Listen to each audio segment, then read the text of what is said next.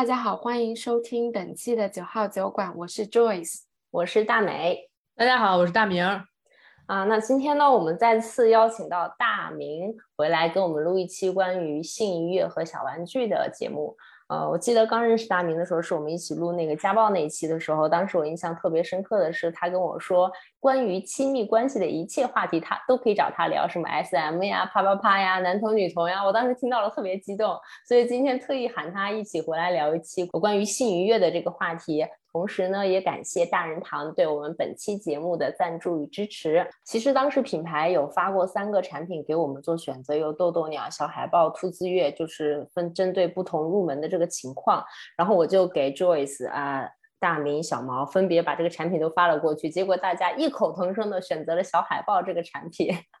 然后我也都给。分别寄给了大家，也确实用了一下，我觉得体验还是很不错的啊。然后开箱的时候我还是很惊喜的，因为它首先看上去是啊非常有科技感的一款白色的包装，然后上面也都是英文嘛，所以我觉得在收到的时候，首先你不会对这个内容物感到任何的尴尬。然后其次呢，我收到的其实是我喜欢的黄色，这个我还是很开心的。对，因为它就是随机。送了我们三个颜色，对不对？然后你就随机开了一款，然后结果还是你喜欢的颜色。然后你收到是什么颜色？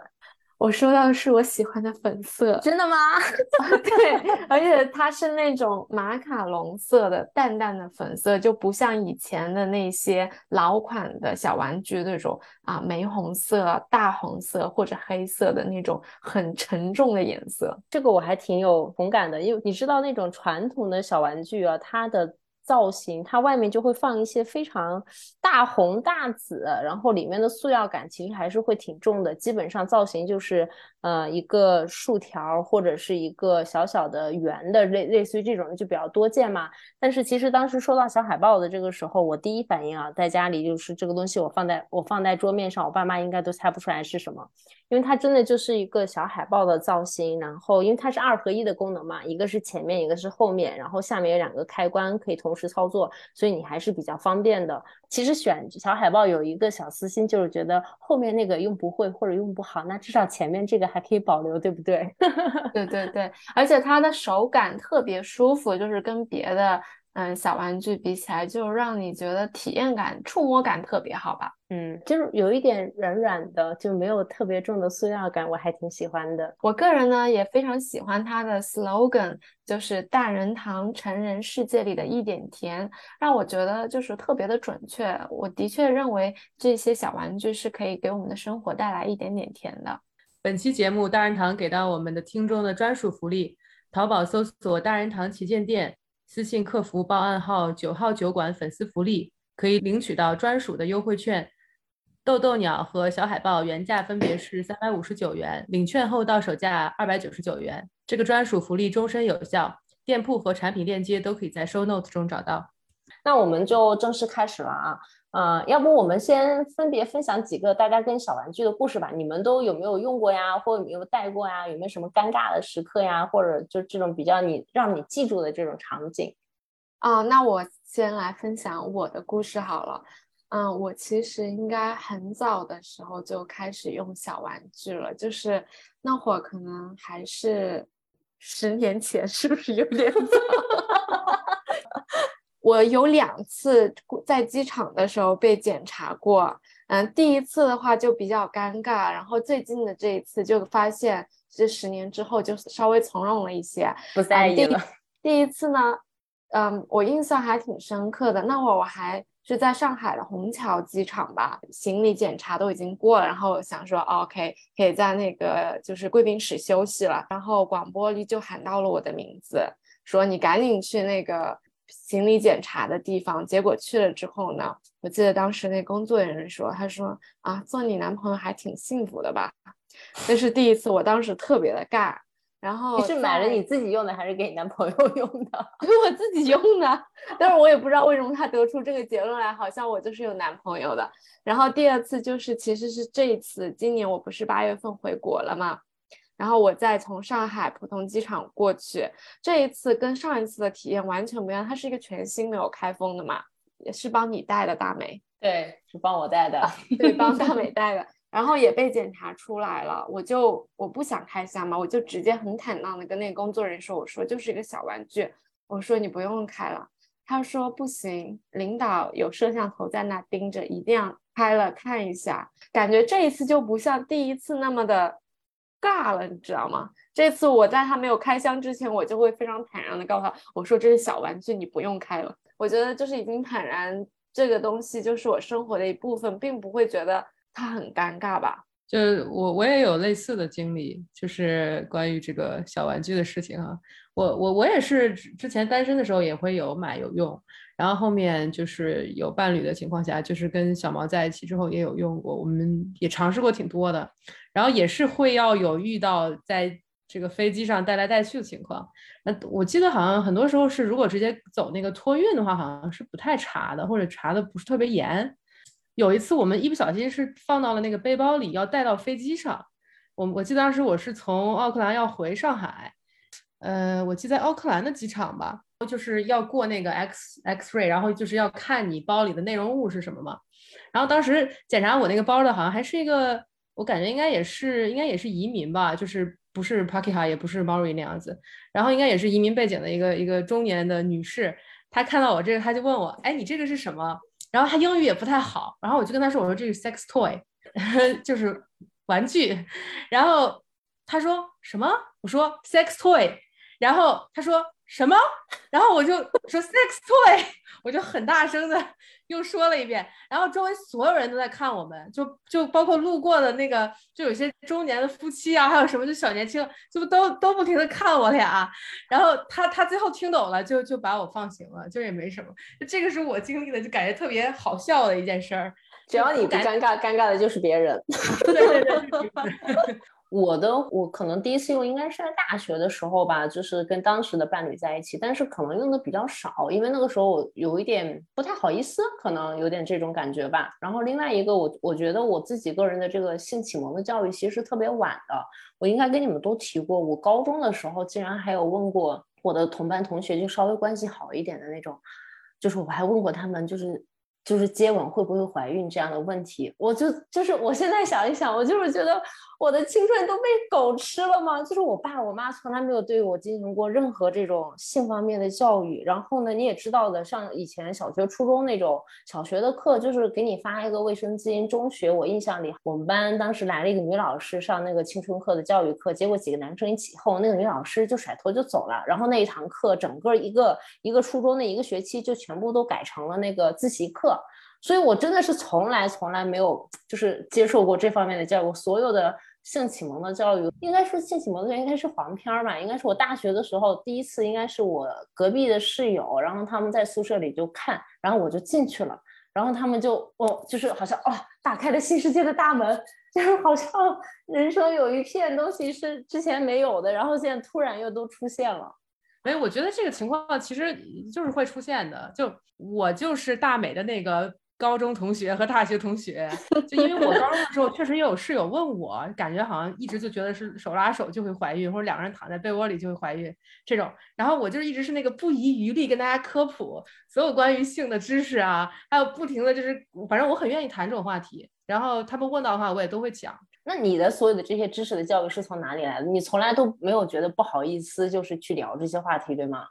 没，没啥，没啥羞耻感，就。我我最早的这个所谓性教育，其实是我妈给我做的。就我记得可能小学四五年级，反正小学高年级的那么一个时间段，她就跟我讲了，就说一直讲了这个男生女生在一起是怎么会怀孕，然后还有这个身体的器官，还有包括就是你以后要做什么样的防护措施。就她贯穿我整个青春期，她跟我说过的，就是对我恋爱交友上面最。怎么说？最核心的一个指导思想，第一个就是要带套，第二个就是你开心就好，快乐就好，就是这么一个原则。我个人的说，很多其实也是通过网络，我们那会儿也是以互联网，然后就是我觉得我自己本身感兴趣，然后我也会看，我也会搜索。我记得最小的时候，呃，就是也是四五年级那会儿，可能是五六年级就刚有电脑那会儿，我是。玩那种小游戏，那会儿还是类似于我不知道是搜狐啊，还有包括就是新浪，他们那种都会有网页，然后有那种网页上面的小游戏，然后里面有很多那种擦边类型的。记得我当时玩的有一个是看那个女生的照片猜罩杯的码，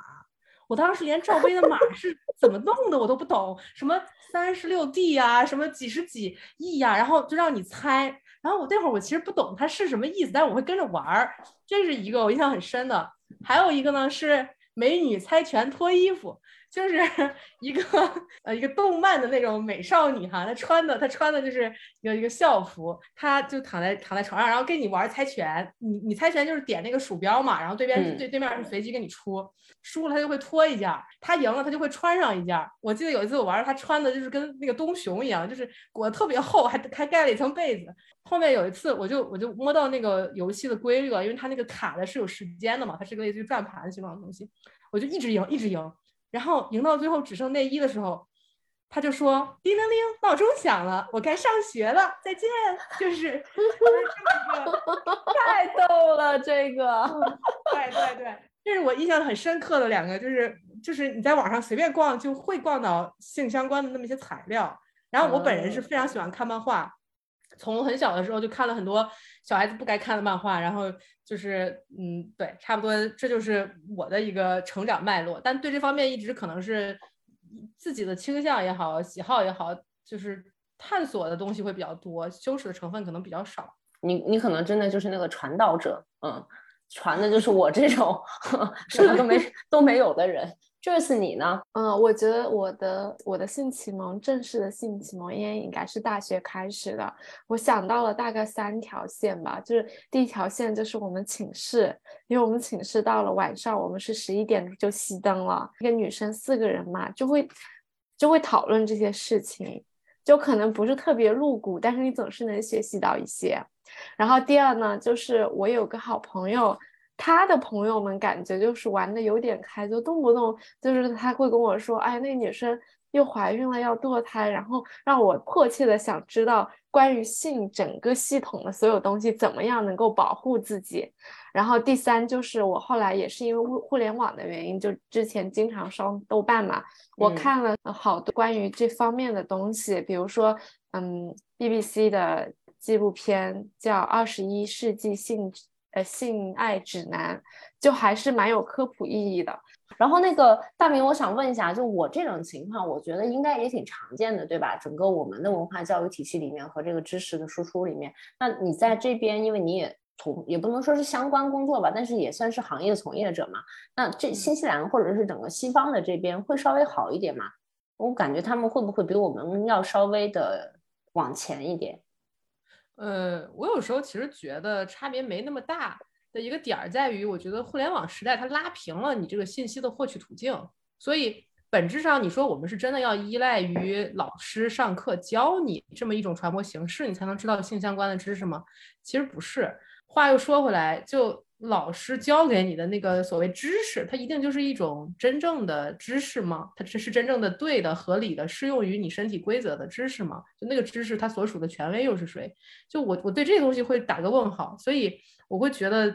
在很多意义上，大家好像都是，不管是中国还是西方，哈，大家都是从互联网、从同龄人、从你所在的社群里面获取性的知识啊、经验呀，就还是这方面的会多一些。然后感觉我好像全都中了。嗯，都是，但是互联网确实是加速了这个学习的这种路径吧？我觉得，对，我觉得一方面是加速了，另外一方面它可能会带来很大的误区。就之前新西兰拍过一个系列的宣传片，就是那个我觉得特别好。其实那个算是一个蛮成功的所谓性教育，它并不是在告诉你关于性的知识，而是告诉你性是可以谈论的。就我可以大概说一下那个片子内容是什么。我记得。他那个片子是身材非常漂亮，呃，身材非常好，长得很漂亮的一个裸女，还有一个裸男，然后他们两个人去敲一户，就是看着就是很经典的新西兰的那么一户人家的房门，然后房门打开了以后是一个中年妇女，她就穿的是睡衣，拿着咖啡就很随意的样子，然后就看到以后就是咖啡都惊掉了，说啊你们是干嘛的？然后。这个男生跟这个女生就跟他解释说：“你好，就是我们是这个类似于 porn star，我们是就是专门演这种成人影片的影星。我们来就是想告诉你，现实中的性不是像网络里演的那样。就现实里，我们是要有 sexual consent，我们要有性的互相的一个同意。就并不是说这个行为可以真的像有些时候片子里给你放的那样，就是很随意就开始了，或者是一个单向的行为就开始了。”他是为了跟他解释介绍这个意思是说，你要知道，你家的孩子肯定也是在这个年龄也会接触到这样的资源，就是想让你知道这个东西是跟现实是不一样的。然后这个时候，这个中年妇女她就回身发现孩子正抱着平板，然后看到这两个人就惊呆了，然后妈妈就深吸一口气，然后对孩子说：“好，我们该聊一聊了。”然后门关上了，就这么一个小短片，我觉得他反而是把。性的对话带回了它应该发生的地方。就关于性，它不是说一定是一个学校特定场所也需要教你的知识，它是可以被谈论的。不管是在亲子关系里面，还是类似于学校这么一个环境，我觉得他把这个理念给传达出去了，并且也说出来了一个很重要的点。就很多时候我们从黄片里接受性教育，但那个并不对，或者那个并不是真实的性。那只是一种出于演出的性，大概大概是这么一个意思。你你说到那个这个 sexual consent，我就想起来，我之前有在听一档这个 local 的播客节目的时候，他们有提到说，现在新西兰这边有一些学校有那种呃 program 嘛，就是它不是一个必修课，但是他们有类似于那种机构去专门上这个性同意的这种课，然后主要是针对一些可能青春期啊、中学和高中的这些在这个青春时间段的人去讲这件事情的重要性。对，我记得当时。我在豆瓣的小组里面，其实有蛮多大神会去发帖子，去做一些正确的科普的。我当时也挺受益匪浅的，就是说到这个知识啊，就是我我之前一直以为，因为你传统的这种成人影片里面，你最终的插入式的，你好像以为所有的高潮都是来自于那个动作，对吧？所以我当时一直以为插入式是一个可以让你拥有高潮体验的过程，但是后来在看到一些数据的时候，其实是类似于是百分之八十的可能都不是来自于插入式的这种性行为，就是当时我看到这个数据的时候还是挺惊讶的，但是整个的。我们日常接触到的基础的教育里面，这是一个很重要的一个性行为吧？可能是象征性的，是双方互相结合，甚至是有一点 ending 的那种感觉的。你会在每一个片子里都看到的这种，嗯，但是它真的不是主要的，可能你高潮部分的来源。对女性来讲啊，啊，但是我觉得，对我觉得年纪大了之后啊，就像刚才大美说的，你觉得好像说，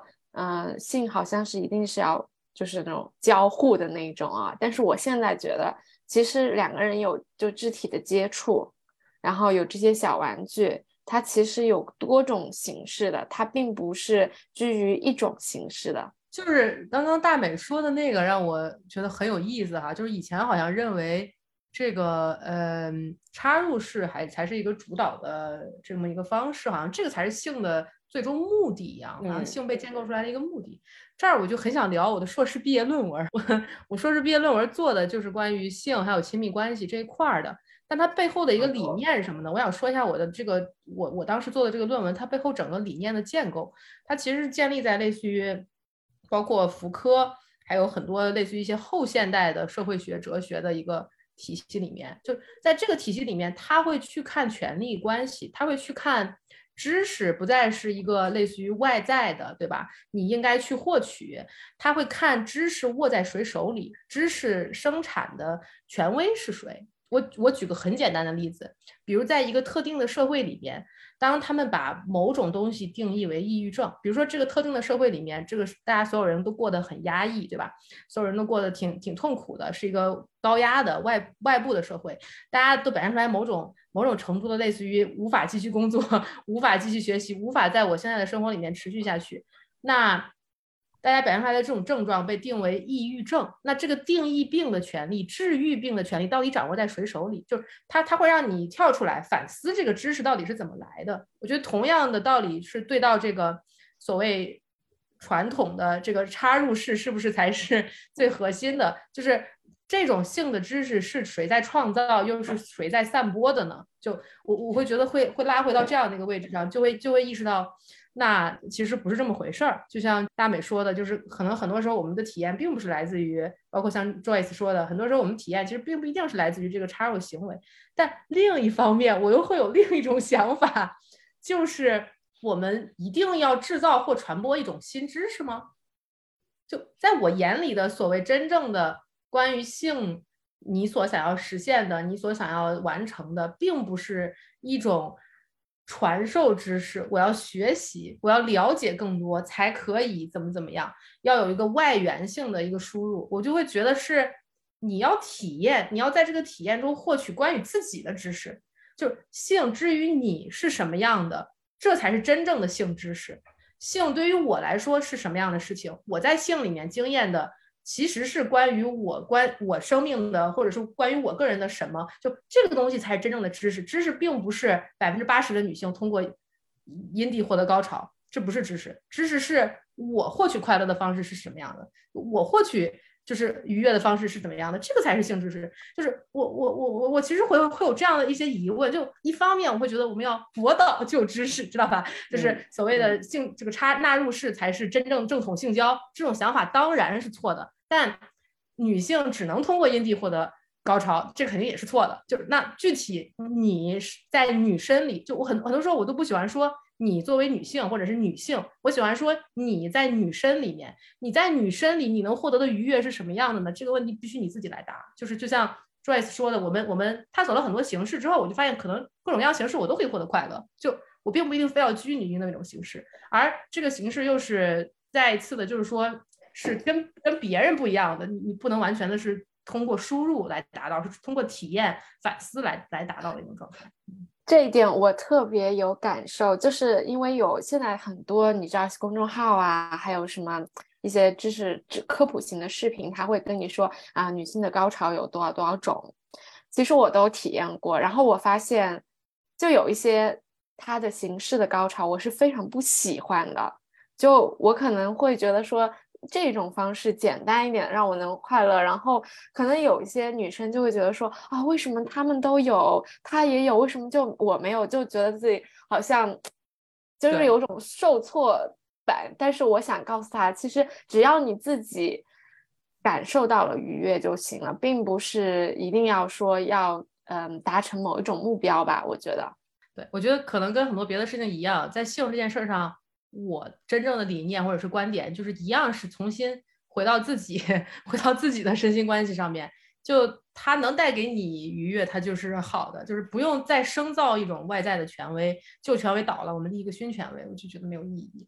嗯，然后我还有就是一个点，就是很多在一起的长期的伴侣啊，性生活的可能会越来越少啦，对不对？这个是很常见。嗯，然后我发现有一些不管男生还是女生，他可能会去基于网上说有个标准，比如说你一个星期或者一个月，你的当你的伴侣跟你的性生活少于多少次之后，可能他就不爱你了。但是其实他不一定是一定要跟你有这个性生活，对不对？他像我刚才说的，你们有肢体的接触啊。或者说爱的语言啊，这些都是爱的表现。你为什么一定要居于在这个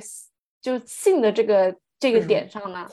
这个这个我很同意。我我自己的个人经验是，我是一个特别喜欢也特别需要特别多。cuddle 的人，就是我需要很多的拥抱，就是我可能，比如说我睡觉起床，或者在很多时刻，我是需要有这种的，就是我需要从这种双方的拥抱，或者是这这种里面去得到很多爱的人。我觉得这里面有一个爱的语言的问题，有的人的爱的语言可能是性，可能是更亲密的身体接触；有的人的爱的语言可能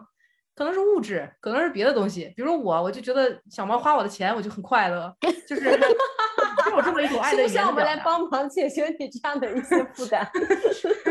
没有没有没有，就是就是这个意思。我觉得它是个爱的语言的问题。但我觉得在同时，我也持有另一种观点，就是虽然性没有那么的核心，但性是一个很重要的标度，就是有点像温度计，就像是你评判这个关系好不好。那性它其实某种程度上，它确实是一个能衡量两个人交流沟通程度、融合深度的这么一个标尺。就是如果两个人能在这段关系里面获得，我怎么说？我觉得至少是相匹配的，或者是平衡程度的性性愉悦。比如像大美说的那个情况，两个人都是满足于 cuddle，我觉得那就蛮好的，那就说明这关系挺不错的。但比如两方其实是不太一样的，或者有一方的性需求长久处在一个未被满足或者压抑的状态。那我就会认为这个仍然是一个标尺，可以说明这个关系某种程度上它是有一些交流沟通上的不通畅。就我不会说这关系有问题，或者说它会有一些不通畅存在。我我是这么看待关系里的性，就是是这么一回事儿。我我自己有一个还是比较想分享的，就是我以前呢，就是在这个所谓的这个亲密关系或性关系里面，我我上次跟有有跟大明提过，我其实是有一点。嗯，可以说是厌女吧，但这个厌女的程度没有很高，但是我觉得应该是对我自己的不太接纳，因为我自己有想过为什么会这种，因为我从小的就是装束啊、打扮呀，或者是行为习惯都是比较偏中性的嘛。那我几乎是从小学以后，小学四年级以后都没有再留过长头发，所以我其实当我开始在我的生活里、打扮里，甚至是在亲密关系里，我稍微特别的女性化的时候，我会让我自己，我会觉得自己特别不舒服。而且是我这种变得开始舒服，其实只是最近这两年开始比较接受自己身上可以开始，比如说我现在头发长长了，我可以扎起来了，然后可能，但是你现在让我穿裙子呢，我还是，哎呀，会觉得有一点不太能够。嗯，就你懂吧？就是我我我对我我有我有变好，我也能接纳自己，我也能知道大概的感觉到，可能比如说以前你不喜欢自己的什么什么什么什么，然后不自信什么什么什么，然后这些慢慢变好，都有感觉到这个在在变化的过程。但是就是这一块是之前确实有的的确确的存在过的一个一个不能说是问题吧，但是它确实是发生在我身上的一件事情。大美说的这个就挺有意思的。其实我不觉得它是一种谚语，我觉得谚语这个词可能有点简化了。我我稍微试着把它描述一下，我不知道大美能不能符合到你的感受。就是我我觉得或许它是一种对通过女生取得愉悦感到羞耻，就是或者是通过女生作为接受的那一方、被动的一方获得愉悦感到羞耻。它本质上是在关系中的那么一种羞耻感，就是我会觉得它。他倒不是真的是对对女性的厌恶，或者我我我就会觉得，在这个意义上，性它反复是跟关系紧密相连的。我觉得很多时候我就很难做到不谈关系，纯谈性，因为性发生在关系里，你在性里遇到的纠结和问题，反映的是你关系里面的纠结跟问题。比如在关系里，你对提自己的需求感到很羞愧，或者你很难去跟别人提需求，你在关系里一直要做一个去给出的人，或者是去。去要做些什么的人，那那那很自然的，在性上你可能会有相同的问题或者相同结构的问题。我我我觉得这个那个那个现象其实会很常见，就大美说的那个现象很常见，就是对女性的身体也好，或者是身为女性身体能去获得愉悦的这么一些形式也好，会会有一些排斥感。我觉得背后是一种羞耻感。你刚刚有说就是很难撇开关系去单独谈性嘛？那关于比如说说你就出去 for one night 这种。然后，或者是有些人就是长期的性关系伴侣，但是并不是实际的亲密关系的伴侣。那这种情况，就是他们真的就是可以把性跟爱完全分开吗？哎，这是这个好问题，我很想答。这个好问题，我觉得不行。我觉得那是一种防御，就当然这是一种很粗暴的、简单直接的方法，但只是针对每个个体，我只能说你可以选择你想过的任何方式，对吧？你可以做你想做的任何事情，本质上不。不被法律抓住，或者是说你有能力承担后果，比如我要做这件事，我知道我要坐牢，我愿意，那你可以去做呀。就本质上就是这么一回事儿，这是自由意志，每个人都有的。但话又说回来，它能分开吗？我觉得分不开。就我觉得那是一种身心分离。就我觉得我在这个意义上又特别保守。就我觉得可能是在做了特别多的探索或者了解之后呢。我对我对性的认识，在某种意义上好像回到了一个挺保守的位置，就是你对性的探索离不开你现有的身心关系。你可以说在某个阶段，为什么我觉得那样的性，它也可以，但它不够好呢？就是因为它是把对方变成了一个客体。当你不停的去 for one night，当你不停的换很多很多的性伴侣的时候，你只是想找一个能获得愉悦的客体而已。但我觉得真正的最愉快的性是两个主体互相。探索和取悦对方，就我觉得是两个主体，你能感受，能看到对方，你能去体会，你能去行动，而对方也是一个能感受、能体会、能行动的这么一个个体。当两个主体去进行这个很亲密的接触的时候，这个才是最快乐的事情，或者是能真正带给你满足感的事情。你你你不断的去找一个能满足你欲望的客体，那你会。就是我的意思，这是一个往下沉的趋势，对吧？你会想要更刺激，你会想要更快乐，你会想要更多人，就是这是一个不断下线的一个一个趋势。就我不是说这种行为有好或者不好，我觉得身处其中的人，你们可以体会一下，那到底是一种什么感觉？就是那到底是一种那真的好吗？那那我我跟每一个人好像都能很很流畅，或者是很顺利的建立一个关系，很快的得到我要的愉悦，我反复的做这件事情。就你的愉悦到底在何处呢？就是是在这个主客体的关系内吗？就我我不太知道我说的 make sense 吗？那那你觉得这个事情它有分男男生视角和女生视角吗？就是会不会在男性视角上，他觉得他真的是可以分得开的？我自己做站在女性视角上，我觉得大多数的女生如果真的可以跟一个男生，真的可以在性关系上跟另外一个人特别和谐且频繁的去。产生这样的关系，我觉得通常是很容易产生感情的。就是我身边也有那种可能刚开始没有在一个关系里，感情，对，但是可能就是在就是有了性关系之后，慢慢的在接触，他就真的很容易去生发出更多的感情。就是女生对于男生啊，但是我不知道是不是站在男性视角上，他们会是一个完全不同的故事。但是在女生的角度上，确实是我身边是有这样的，就是例子哈。对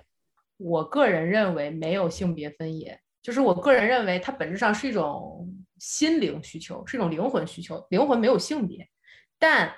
社会文化的环境导致了男性更容易选择这么一种方式，男性更容易身心隔离。我认为这是男性的幸运之处，也是男性的不幸。就是因为女性她的身心连接其实更好，某种程度上，虽然情绪有时候会大家会觉得女性情绪化，对吧？但情绪化它是身心连接。它仍然有效的那么一个证明。如果你都很隔离了，就是你自己的头脑啊和你的身体已经隔开了，我觉得你才能做到性爱分离。那身体跟头脑隔开，一定是一种不那么。就是和谐的状态，就是你的身心状态一定是不那么和谐的。我我印象很深的是，我看了一个四钗上面那个 four 上面一个帖，对不好，对不起，我有时候会逛那种死宅论坛。呃，总之就是那是一个纯男性的论坛，也不说纯男性吧，就是绝大多数都是男性向的讨论，是一个纯男性的社区，基本都是直男这样子。大概是有一个帖贴了一个那个色情片的片段出来，问大家这个里面这个女星的表演是真实的吗？就因为他说，因为我没有性经验，我不好判断。你们帮我判断一下，然后下面有一位有性经验的朋友就回复了他，说这个不真实，这个是假的，我可以基于我的经验告诉你。然后这个人说了一番话啊，这个人说，说我可以告诉你，就是基于我的经验哈，绝大多数黄片都是演的。我最近谈了一个女朋友，说这个女朋友呢，她看了很多黄片，她她有很多她自认为有的这个所谓技巧，她有她这个技巧呢，就跟她。发生性关系是一种很痛苦的感觉，因为为什么呢？我觉得这个回帖的这个贴主哈，他说我是想让对方有愉悦的，但是我觉得他演的太过卖力，已经分不清什么是真正的高潮，什么是假的高潮了。然后他说我人生中最美好的一段经历是跟我就是我大学时期的女朋友，就这个女朋友之前没有什么性经验，然后在我们一次这个性爱的过程里面，他对方高潮了，然后他说对方高潮的时候，他的这个整个表情神态。跟黄片里面完全不一样，没有尖叫，也没有什么的。但那一刻，他感觉到他们俩被传送到了另一个空间，他感觉他们两个人一起共处在那一刻。他说那一刻是他最美妙的一刻。他说后来因为一些很现实的理由，要工作或者换学校什么的，他们俩分开了。但是他说如果他人生能再重来一次，他会让那个关系成真。他就跟那个发帖的那个人说：“说我给你的建议就是你你要努力让爱在第一次发生的时候抓住它，并且让它成真。”然后他说。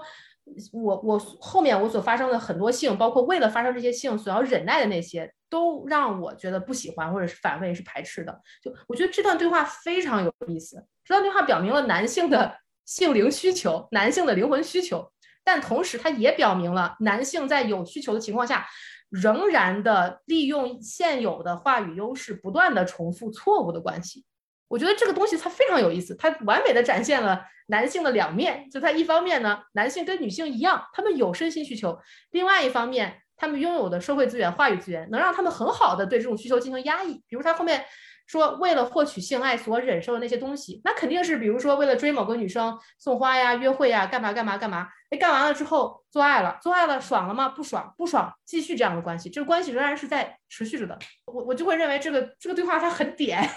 就是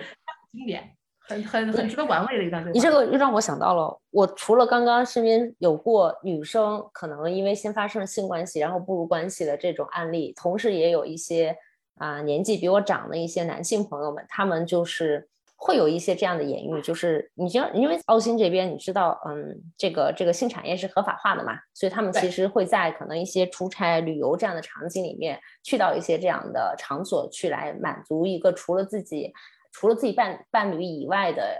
这种需性的需求去寻找一些刺激或者是一些新鲜感进来，但是他们的话语，他当然这个我不是在批判男性啊，我只是在举我身边的这样一个例子。但他们回归到就像你说的，不管是社会角色也好，还是整个分工也好，还是长期以来的这种压抑也好，但他他给我的回答就是他一定是爱他老婆的，就这样的行为对于他来讲，他只是去一个新鲜或者是刺激，然后去解决一个短期的关系。他说是没有任何的。情感在里面的，对，这就是真，这也是我身边的一个真实的案例。就是我不是只有女性朋友，我也有几个男性朋友。就我们在聊的时候，就是真的是这样的，这是事实。明白明白。你刚刚说我有一种被说中的感觉，就是 我也我也爱小毛，对吧？就但我的意思是说，你说如果有一个让我去消费性的机会，我有钱，我确保它足够安全，我去不去呢？我可能也想体验呀。我觉得我我去谈那个，并不是说性爱不能分离。可能性爱分离的也会带来一些刺激，也会带来一些爽，但我会认为人灵魂里面它是有性爱合一的这么一种需求。你这种需求满足了，你可以谈你想满足什么都行。比如我跟小毛，我们一周夜生活的次数在四次以上。就我们我们过得很很很和谐，就举个例子哈，当然也是真的，就是在这之上，就我可以说我知道我的需求是被照顾好的，满足好的，那剩下的很多事情，它更多的只是一种代价选择权衡，它它扯它扯不上你的需求到底是不是我我我也不是出于批判男的这样或者是女的这样。就。包括我看的那些有那种类似于魔力麦克那种，我也想去啊，就我也我也觉得很不错，我没有钱而已，就是不是说女性不能去做这个性的消费，而是说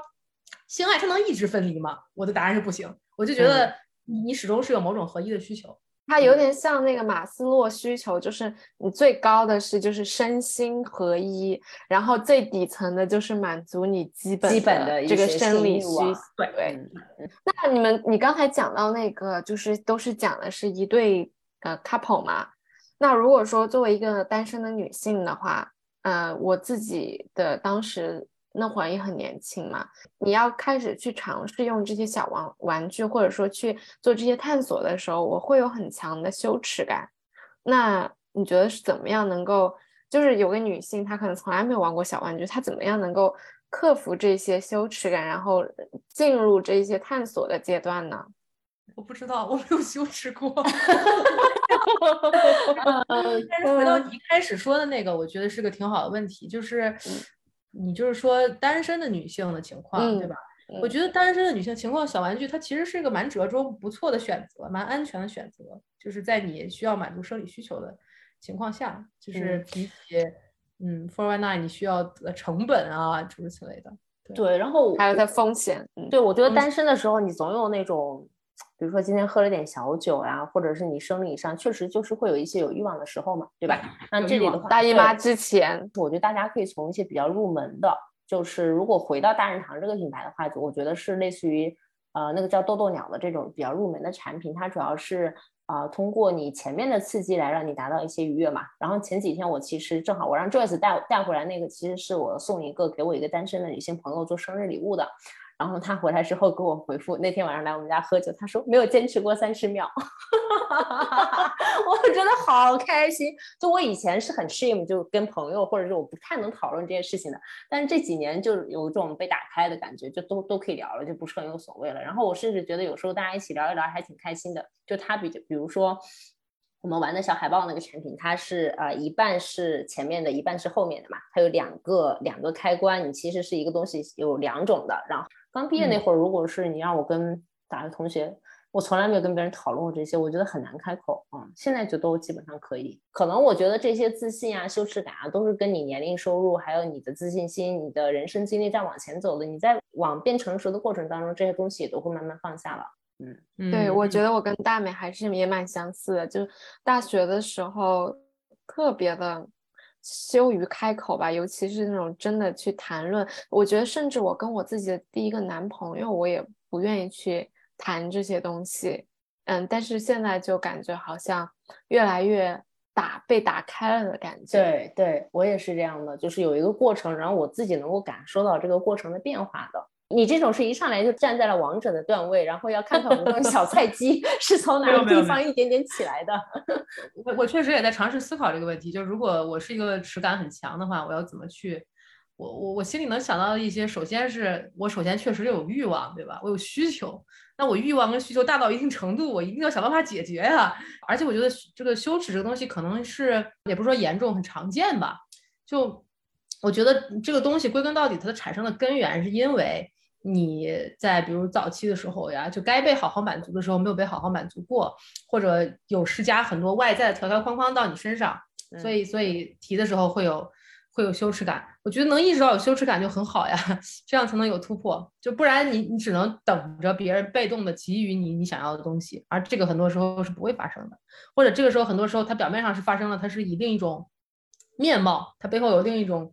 比如像类似于杀猪盘，就是我的意思是对方。采取一种好像是满足到你，好像是给到你一些什么东西的姿态，它背后可能会有别的目的，都都有可能。我觉得还是有羞耻了，先自己觉察羞耻，慢慢有突破吧。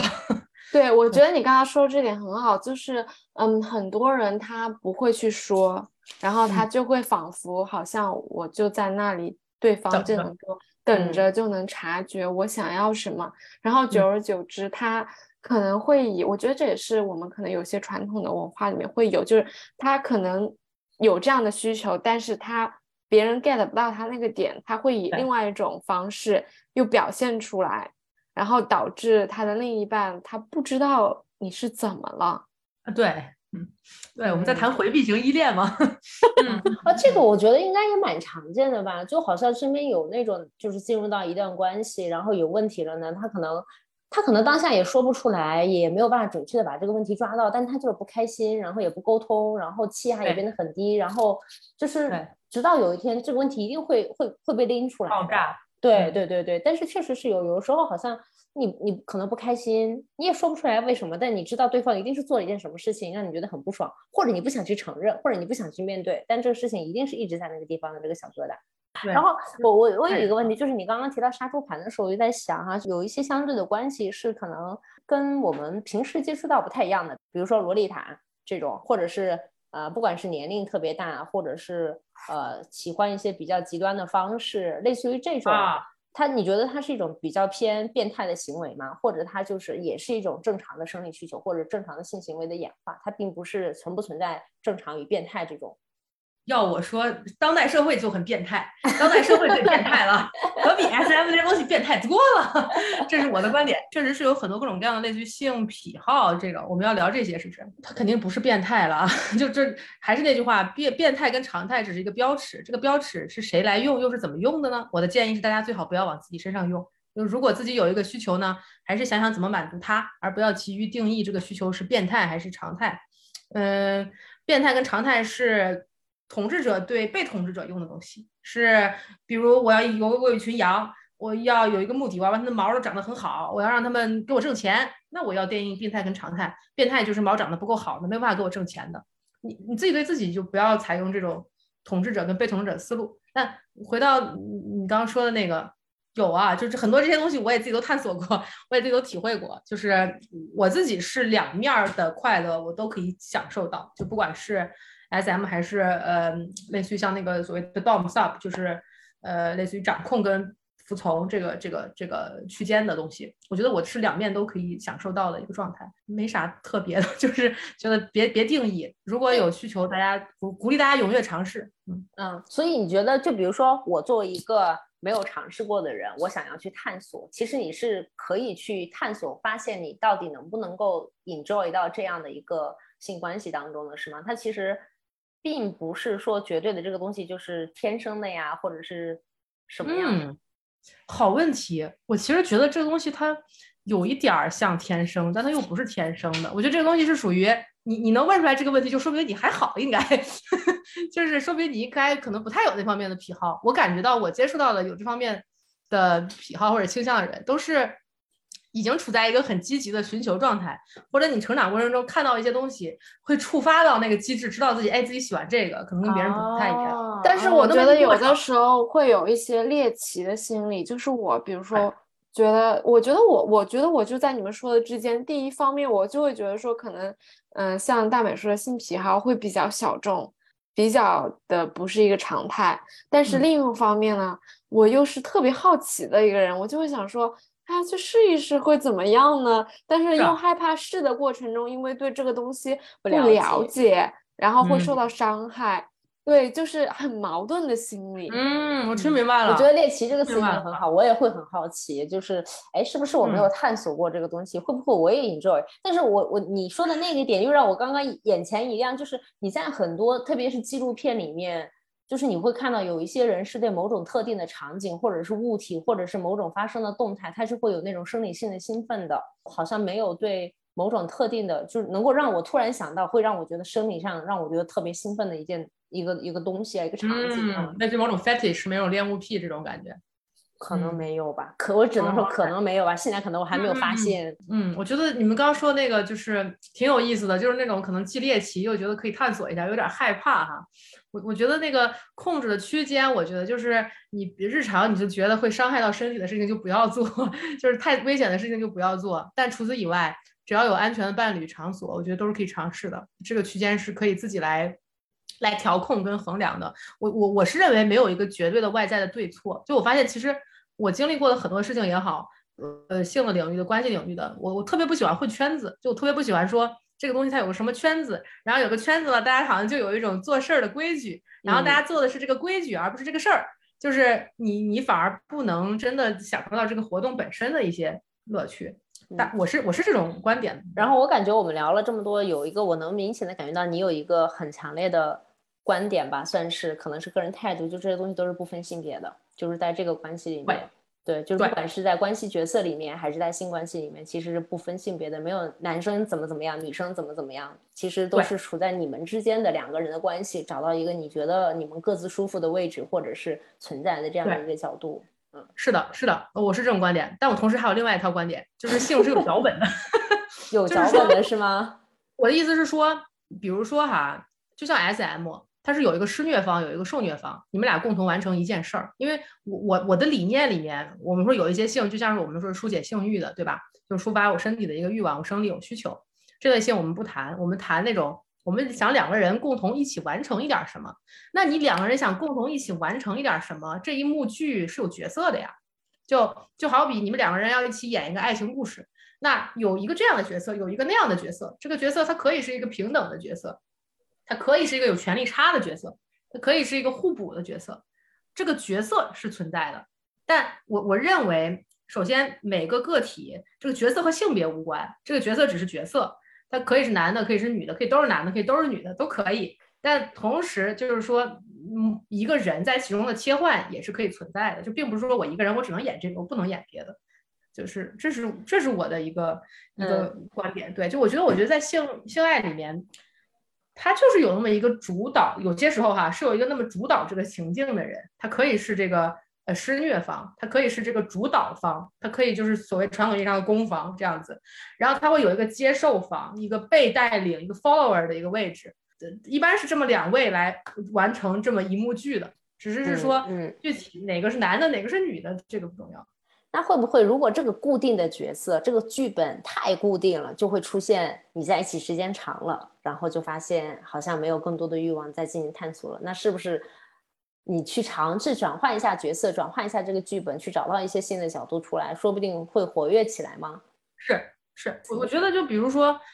最主流的性脚本是一个男性主导的性脚本，在这个最主流的男性主导的性脚本里面，男性的欲望被压抑了很多，女性的欲望也被压抑了很多。我觉得很多时候我们女生看那些什么宫斗剧呀，或看各种各样的，其实是女性有权利欲望啊。就女性的权利欲望在性里面没有得到满足，她可能得施展到别的地方，但她是可以在性里面满足的。所以这个就是我会觉得很很困惑的地方。还有一个部分就是对应到男性面，男性本身我觉得就已经蛮压抑了，就是在这个社会结构里面，对吧？物质的东西、外在的阶级条件，然后性里面他还要一定要主导，还一定要硬起来，就我觉得我都会软，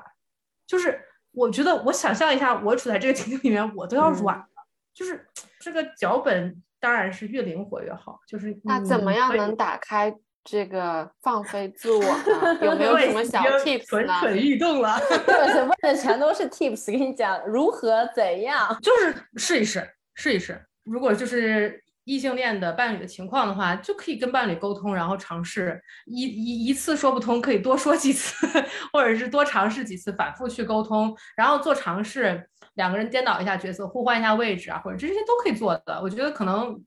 呃，又回到了最初始的那个观点上，它性某种程度上也只是关系的一个温度计，就是可能你关系本身沟通。很好的情况下，或者是本来交流功能就不错的，这个这个这个都是可以聊的东西，它都不是一个死的，都不是一个就是固定的东西。这样，这一点我其实刚才大美讲到，就是两，就是你说的两个人之间没有所谓的。嗯，一个占主导的一方嘛，就是两性关系里面，我之前对我的嗯认知里面，就像比如说像呃呃拉拉或者 gay 啊哈，就会有一个公啊，一个一一个零，然后一个 t 一个那个。后来我自己因为跟太多的拉拉接触过了，我觉得好像有一有的时候两个人也没有所谓的 t 不 t 的啊，就他俩就是特别平权的一个关系。然后这个好像我跟大美也讨论过，就是比如说像我跟我男朋友之间也没有说所谓的太强调于他是男性方，然后他要在这个社会上他要给予我多一点的呃多一点的分工啊，然后我觉得我们两个好像也是比较平等的一些的，我我觉得是这个是这个道理，但是我我我觉得我的观点一直就是说。这个不分角色，但他有分工，就好比比如说我我家庭的情况哈，我觉得在这个 我家庭情况就有点偏主流，就是一个人挣钱，一个人在家里干活，就是这样子，一个人顾家里的事情。我觉得分工是会，但是我觉得你是从我对我觉得你是从金钱的角度考虑，但是可能像你们之前聊的，他可能说他提供你情绪价值，就是他其实。整个角色是分好的，但是并没有说一个人就是占着绝对性的那种。我我我其实有一次在跟一个朋友在讨论所谓的这种啊女权啊平权上面的这些问题的时候，他提出了一个问题，就是他说他以前也是比不能说是很女权吧，但至少是他觉得自己是很平权的人。然后他有一天听到了一个观点，就是类似于是说，比如说当时是应该是在举阿拉伯迪拜那边的例子嘛，因为他们是一个比较。这种父权结构的，可能一个人可以有，比如说四个妻子之类的，就是在讨论这件事情的时候，他当时抛了一个观点，就是说，那那些就是在那个社会里的那些女性就觉得这样的生活是好的，你为什么要一定要去给他们洗脑所谓的这个女权的这个这个思想，或者是平权的这种观念呢？就是在他的世界里面，他现在的生活就是好的。然后当时我们就讨论了，就是在讨论说，那究竟是不是因为他们不知道？新型的关系的存在，不知道平权主义的存在，不知道所谓的，呃，这种以自己为中心的这种生活的方式或者这种思想的存在，所以他们安于这样的思想，还是他们其实已经知道这些，但他们觉得现在生活就很好，他不想做出任何的改变。嗯，我觉得你说这个挺有意思的，让我想起来关于吃素还是吃肉。有一些吃素的，就是一直在吃肉的面前说不能吃肉，吃肉很恶心或者什么的。尤其吃肉的人可能也真的知道这件事儿。就我觉得有点类似于，我觉得这个话题已经不简单是关于女权或者是什么的，而是当代社会似乎有一种观点暴力，就是认为我认为的这个就是最对的，大家的得同化成我的。我觉得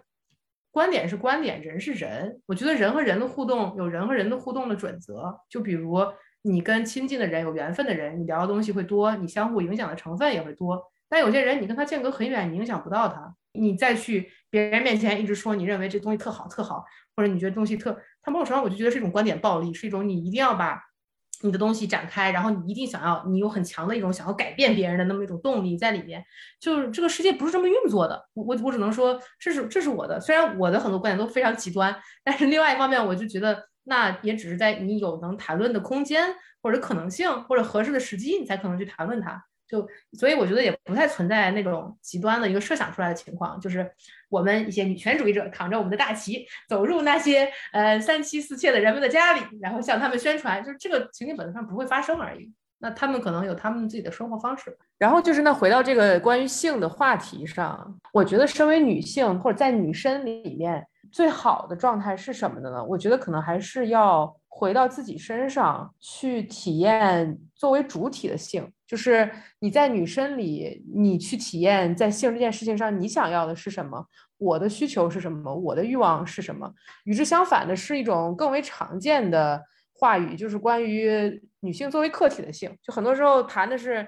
比如女性要怎么打扮来让男性有性愉悦，女性要怎么打扮来去取悦男性。我觉得这个是相对应的，女性把自己活成客体。我觉得这种思路反而是制约很多女生里的我们去体验生活、体验性、体验关系的一个一个核心。就可能回到我们之前聊的那个关于看了很多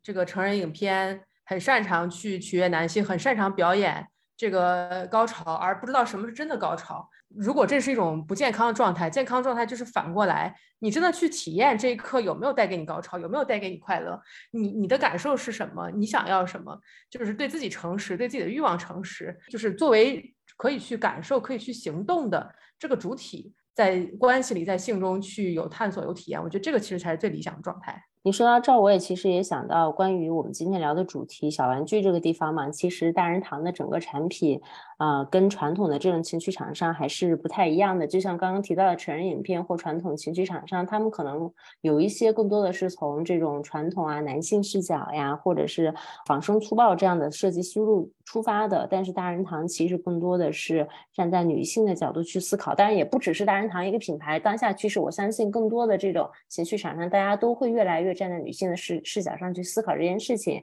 但是回到我们的这个品牌今天大人堂，我个人是觉得在嗯体验和使用和接触到他们的这个过程当中，可以感受得到他们一直在践行这一方面的这种理念吧。是呢，所以我觉得在这个意义上，与其去宣传某种理念，就比如说。我其实很厌恶，也不是说很厌恶，我只觉得那种行为没有美感。就比如说，我是一个吃素的，然后我我拉横幅，我去写很多标语，我说吃素是对的，吃肉是错的。我就像我是搞女权的，对吧？我是个女权主义者，我去拉横幅，倒不如我把自己的故事讲出来，倒不如我作为欲望的主体，把我的欲望先实现，倒不如我先去考虑要满足我自己的欲望，我需要什么，我自己的欲望到底是什么。就我觉得去思考这些东西，去做这个探索的意义，比口号标语在这种头脑层面、道德层面试图去影响别人，呃，对我来说是更重要的事情。那我们今天时间也差不多了，最后感谢达人堂对我们这期节目的大力支持，也给了我们动力，完成了这期节目吧。嗯，同时也提醒对产品感兴趣的小伙伴们，可以淘宝搜索“大人堂旗舰店”，私信客服报暗号“九号酒馆粉丝福利”，可以领取到专属的优惠券。然后豆豆鸟和小海豹的原价分别都是三百五十九元，领券后到手价两百九十九元。这个专属福利终身有效，不论在什么时候收听到我们的节目，都可以在 show notes 里找到店铺和产品链接。最后，想了解更多的听友们，也可以关注下大人堂自己的官方播客账号 at。睡衣派对 Girls Talk 和微信公众号大人堂了解最新动态。最后祝大家生活幸福，拜拜，谢谢，拜拜。